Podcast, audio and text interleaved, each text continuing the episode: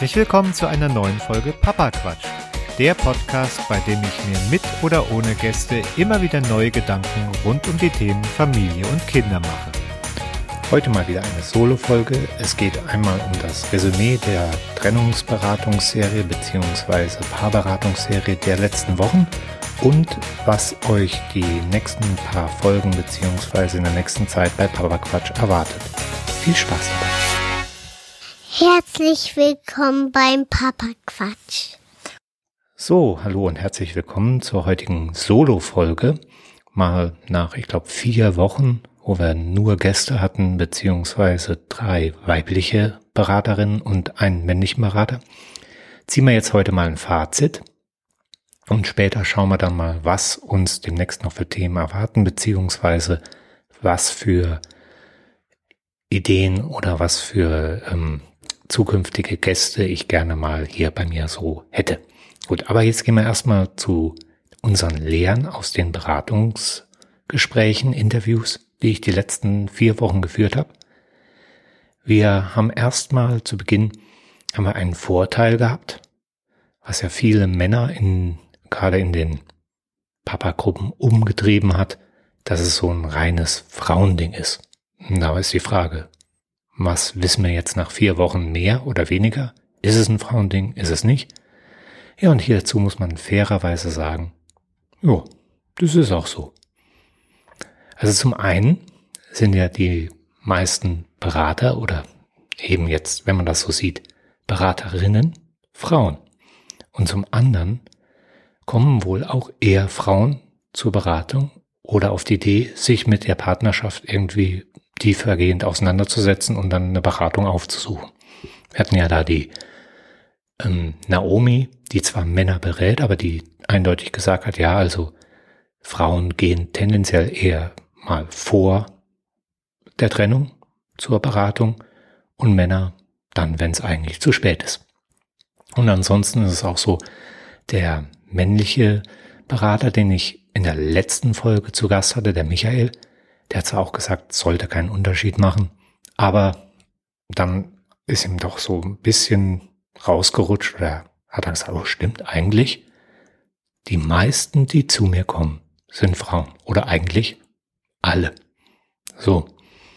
Also was machen wir jetzt? Vorteil bestätigt, Haken dran. Ne? Na, so einfach wollen wir es uns ja nicht machen. Wir haben ja noch ein bisschen was gelernt. Und zwar haben wir zum einen gelernt, dass es vor allem auf die Qualität der Beratung ankommt. Also jetzt dieses Vorteil, dass viele Männer haben, die dann jetzt eben nicht in so einer Beratung reingehen wollen, weil sie sagen, naja, dann, dann verbünden sich da so zwei Frauen gegen mich und am Ende wollen es bei Frauen irgendwas, dass ich was ändere, dass ich was tue. Da haben ja diese Frage habe ich allen Beraterinnen vor allem auch gestellt. Und alle Beraterinnen haben ja auch dann gesagt, nee, wenn das so passiert, dann ist die Beratung eigentlich qualitativ nicht so in Ordnung. Also eigentlich sollte ein gute Beraterin, Berater, Coach sollte moderieren und jetzt sich nicht auf eine Seite in dem Sinne schlagen und dann quasi da den, ja, in dem Fall meistens den Mann, der da nicht hin wollte oder die Initiative ergriffen hat, dann quasi platt bügeln. Und zum anderen wurde ja auch gesagt, okay, es kamen auch viele Männer von sich aus dann mal, also vor allem merkwürdigerweise dann bei den weiblichen Beraterinnen. Wobei es, ich glaube, wenn ich das so richtig resümiere, war es auch oft so, dass die in diese Trennungsberatung oder Nachtrennungsberatung gegangen sind. Also einmal in dieses Ob. Bei der Barbara war das ja wohl so, dass da auch einige Männer sich mal so die Frage gestellt haben und dann auch bei der Naomi halt eben Natur der Sache, dass die halt danach kommen. Und die Naomi ja gesagt hat, sie will sich da ein bisschen mehr auf diese Männer spezialisieren, weil die da eine Stütze und ein bisschen Erklärung brauchen, warum wie was gelaufen ist. Ja, und wenn ich mir das dann so angucke, was ist denn da das, das ähm, Zentrale, was man da mitnehmen kann? Nun gut, also meine erste Gesprächspartnerin meint ja, gut, an einer Beziehung kann man eigentlich nur zu zweit als Paar arbeiten. Aber da, wo die Männer jetzt gestärkt hingegangen sind oder verstärkt hingegangen sind, das waren ja einmal die, ob man sich trennen soll, Beratung. Und da hat die Barbara ja gesagt, also, ja, sie haben es mal mit Paaren probiert, aber meistens ist es erstmal eine Individualberatung, also alleine. Und die Naomi berät ja dann auch Männer nach einer Trennung. Und das heißt ja auch meistens alleine, weil die Partnerin dann in dem Moment oder die Ex-Partnerin eben nicht mehr dabei ist. Also vielleicht ist es so, dass Männer sich eher mal alleine mit was austauschen wollen und dann ja vielleicht auch nicht so schnell im Zwiegespräch sind. Ich weiß es nicht. Auf jeden Fall ist das so, ja, sowas, was man vielleicht mal mitnehmen kann. Gut, auf der anderen Seite ist es so, die Männer haben ja auch immer gesagt, Mensch, ja, da geht es ja nur darum, dass ich schuld bin und sie recht hat. Und da hat ja der Michael, hat ja gesagt, Mensch, also es geht ja nicht um Schuld. Es geht ja um Verantwortung für sich und für seine Beziehung. So, das ist auch so was, was man jetzt mitnehmen kann. Ne? Ich fasse jetzt hier einfach das mal so zusammen, was mir da so alles so als Learning einleuchtend reingegangen ist. So was habe ich mir noch aufgeschrieben. Ja, ich habe die Wochen ja viele Aspekte beleuchtet. Also wie ich schon angedeutet habe, einmal davor, also eine Beratung, bevor man überhaupt äh, sich um Trennung oder sonst irgendwas beschäftigt, dann etwas während, also wo es sich noch drum dreht, okay, wie, wie soll, äh, wie können wir das vielleicht noch äh, kitten, können wir das noch retten? Und dann gibt's halt noch dieses danach. Wir haben ja verschiedene Aspekte beziehungsweise verschiedene Zeitpunkte in diesem Prozess uns angeschaut. Aber alle hatten dann schon so eines gemein. Und das eine, was alle gemein hatten, war dann halt auch so, dass jegliche Beratung, also die Beratung, ob man sich trennen sollte, die Beratung, wie man oder die Begleitung, wie man sich verhalten äh, sollte oder in der Kommunikation arbeiten kann. Ob man dann eine Beziehung rettet oder eben das dann nicht weitergeht. Oder eben, ja, wie man, wie man sich dann danach verhält, was man, was man dann tut. Ist alles immer, hat eine Ergebnisoffenheit. Ja, man, man kriegt nicht etwas vorgegeben, man weiß nicht am Anfang, wo es hingeht, sondern man muss sich das in dem Moment selber erarbeiten und es ist halt eben nicht voraus, also vom vornherein festgelegt. So, dann, was haben wir noch gelernt? Wir haben gelernt, früher ist immer besser als später. Das ist eine alte Weisheit. Aber was wir auch gelernt haben, oder was ich zumindestens, na, wann war das? Ich glaube, beim, war das bei Michael? Ich glaube, es war bei Michael, habe ich da auch mitgenommen, dass viele Paare jetzt inzwischen schon am Anfang ihrer Beziehung kommen. Also relativ früh dann kurz nach, nach dem Kennenlernen, wenn man eher mal ein bisschen ernster wird sozusagen und sich dann schon um die Kommunikation kümmern. Und das ist in dem Sinne wichtig, weil viele halt eben erst warten, bis es dann ja kracht und man dann, ja, sagen wir mal, mit verhärteten Fronten versucht, diese aufzuweichen. Und wenn man von Anfang an schon mal klar sieht, okay, wie funktioniert eine Kommunikation, was meinst du, wie meinst du das? und man versteht sich gegenseitig besser, dann kommt man vielleicht gar nicht erst in die Situation, wo man dann, weil wenn man die ja, Wände erstmal hochgezogen hat, wird es halt schwierig, die wieder einzureißen. Ja gut, was wir dann daraus auch folgern konnten, ist halt, dass viel, viel, viel eigentlich nicht an so Einzelsachen liegt, sondern also so, was weiß ich, ähm, er arbeitet zu viel, sie kümmert sich zu viel um die Kinder oder sonst was, also diese Themen, die man so hat, sondern dass es halt ganz viel an der Kommunikation liegt, wie man irgendetwas ausdrückt und wie man den anderen versteht oder was man eben nicht ausspricht und dass vieles davon behoben werden kann. Und, was wir auch gelernt haben, das haben wir auch schon vor dieser ganzen Paarberatungsserie, die ich da gemacht habe, gelernt. Das hatte ich schon mitgenommen bei der Annette damals, die da mein Papa kommt, ähm, macht. Also die quasi Trennungseltern unterstützt nach, dem die, äh, die Trennung war und man dann quasi irgendwo weit auseinander wohnt. Die hat auch gemeint, Mensch, eine Trennung oder die Endlichkeit einer Beziehung ist jetzt nicht unbedingt ungewöhnlich und es muss auch nicht das Schlechteste sein. Und das hat, das haben eigentlich alle gesagt. Es kann auch sein, dass einfach eine Partnerschaft für einen gewissen Bereich funktioniert oder funktioniert hat. Die eine hat sogar gesagt, bei sich war es auch so, dass sie einen Partner gehabt hat, der wunderbar zu ihr gepasst hat zum Kinderkriegen, aber ansonsten halt nicht, weil die Kinder sind wunderbar geraten und der Rest von der Beziehung hat dann halt nicht gepasst. Aber es war halt für diesen Bereich, für diesen einen Aspekt, von, für die man Beziehungen führt, war das halt der richtige Partner. So, und das heißt, wenn jetzt da aus so einem Grund, aus einer Phase oder wie auch immer eine Trennung kommt, dann muss das nicht das Schlechteste sein, dann kann es halt auch eine Chance für die Leute sein, ja. Und es muss nicht immer im Rosenkrieg enden.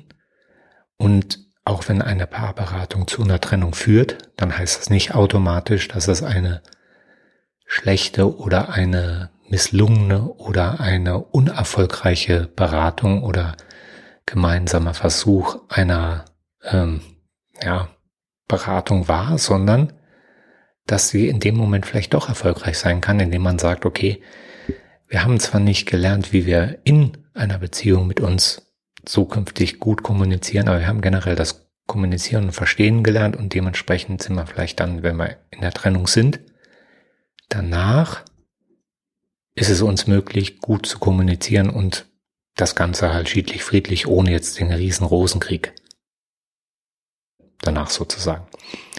So was, was ich auch sehr interessant fand, was ich mitgenommen habe, waren diese, diese Aussage von der Barbara war das, glaube ich. Das hat sie auch auf ihrer Webseite in einem langen, langen Video. Wer das mal sich anschauen mag, da kann dann mal bei barbarawegmann.de da vorbeigehen. Hat sie ein Video aufgenommen und da hat sie die beschrieben, dass jede Beziehung durch fünf Phasen geht. Das ist immer so. Und es kommt dann halt dabei darauf an, ähm, wie man bereit ist, mit den jeweiligen Phasen umzugehen und ob man dann sagt, okay, also hm, nach der ersten Phase der Verliebtheit, wenn es dann so quasi der Nebel sich ein bisschen lichtet und man nicht mehr so diese rosarote Brille hat, das, ab dann ist eigentlich die Beziehung nichts mehr für mich.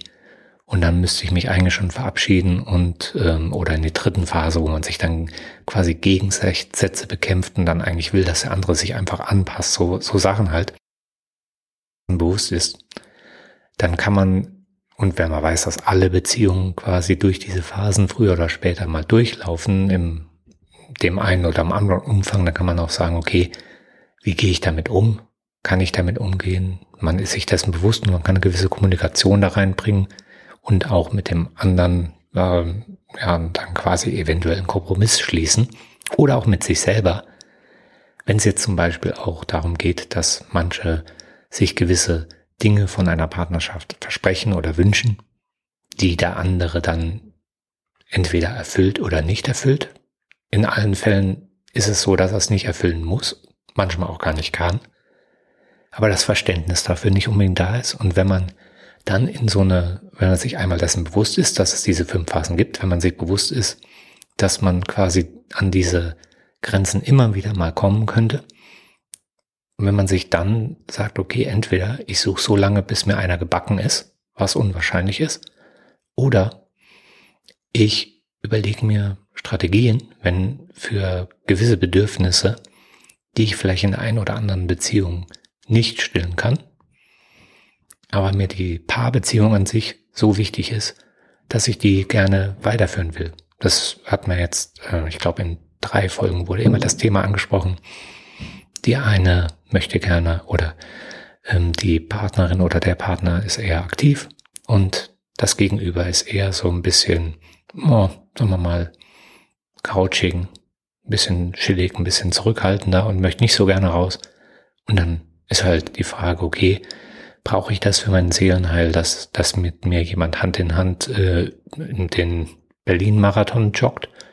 Oder sage ich, okay, das kann ich auch so machen und dafür gehe ich aber schön essen und habe gute Gespräche. So, und dementsprechend lohnt sich dann die Beziehung wegen anderen Aspekten. Also unterm Strich, was man so festhalten kann, was das Thema Paarberatung angeht, ist es so, dass Paarberatung bei vielen von diesen Themen oder Aspekten helfen kann. Es kann vieles verbessern, aber es kann halt nicht alles heilen. Und was auf jeden Fall sehr, sehr wichtig ist, ist halt noch, dass dieser Zeitpunkt, wann man eine Paarberatung, vielleicht auch eher ein Coaching in dem Moment wahrnimmt und einfach schon frühzeitig anfängt, an einer Beziehung aktiv zu arbeiten und es nicht einfach nur laufen lässt, bis es dann irgendwann eben in der Sackgasse ist, wo man dann plötzlich mit ja, gänzlich schlechten Voraussetzungen an was arbeiten muss. Also, dass man eher mal früher anfängt und vielleicht schon gerade am Anfang in den guten Zeiten für die schlechten Zeiten vorsorgt und da die Kommunikation in der Partnerschaft lernt. Und vor allem ist es ja auch so, wenn man jetzt sagt, okay, ach, ich möchte das aber nicht, diese Partnerschaft mit so Schwere in Anführungszeichen belasten. Muss ja A nicht schwer sein und B ist es so, ähm, wenn ich, wenn ich dann eigentlich sofort am Anfang schon merke, hm, mit dem oder ihr kann ich ja nicht wirklich so, da, wir kommen nicht auf den Nenner, wenn wir uns um diese Themen mal unterhalten. Dann kann ich das frühzeitig beenden und uns schiedlich, friedlich trennen und sagen, ja, war eine coole Zeit, aber machen wir nicht weiter, bevor es dann jetzt irgendwann so ist, dass man Haus, Hof, Kind zusammen hat und dann merkt, oh, das sind aber unüberbrückbare Dinge, die, das hätte ich mal vorher besser wissen müssen. Ne? Ist vielleicht gar nicht mal so schlecht, wenn man früh genug anfängt. Also das habe ich auf jeden Fall mal mitgenommen. Und ja, wer sich da ein bisschen mehr im Detail nochmal reinhören will, wer es verpasst hat, wie gesagt, die vorigen vier Folgen, einmal mit der Alexandra Hartmann, da ging es um die Paarberatung an sich. Dann habe ich mich mit der Naomi unterhalten. Die Naomi macht da, wie gesagt, auch allgemein Paarberatung, aber spezialisiert sich halt hauptsächlich auch auf die Männer und die abzuholen, wenn es dann halt zu einer Trennung kam.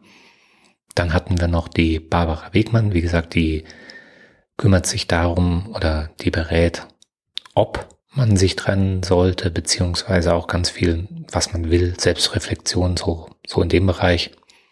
Und dann hatte ich noch den Michael als männlichen Berater, mal ein anderer Aspekt noch reingebracht oder mal geguckt, ob da die Perspektiven anders sind. Wie gesagt, wer das anhören möchte, die letzten vier Folgen haben sich rein um das Thema gedreht. Und ja, was kommt denn jetzt in nächster Zukunft? Was wartet auf euch? Wie geht's weiter? Ja, ich würde sagen, in, in dem Rahmen mit den Trennungen, da hat sich natürlich auch noch das eine oder andere Thema aufgeworfen, wo man sagen muss, okay, man müsste man sich mal mit beschäftigen. Einmal das rechtliche Thema, wenn man zusammen Kinder hat, gemeinsames Sorgerecht oder irgendwie nicht verheiratet, wie regel ich was und sowas. Also einen rechtlichen Aspekt, den würde ich gerne mal noch beleuchten. Auf dass das jetzt mal die Tage klappt, dass ich mich damit mit jemandem unterhalten kann, der da auch gegebenenfalls selbst noch ein bisschen Erfahrung mitbringt. Ja, dann habe ich mich noch, also in, in Zuge dessen, gerade auch im Gespräch mit dem Michael ist mir dann so auch so gekommen, ja, wie ist denn das, die Rolle des Mannes, des Vaters heutzutage, ja, gegebenenfalls mit anderen Vätern oder auch anderen Podcastern unterhalten, die da zu dem Thema vielleicht unterwegs sind.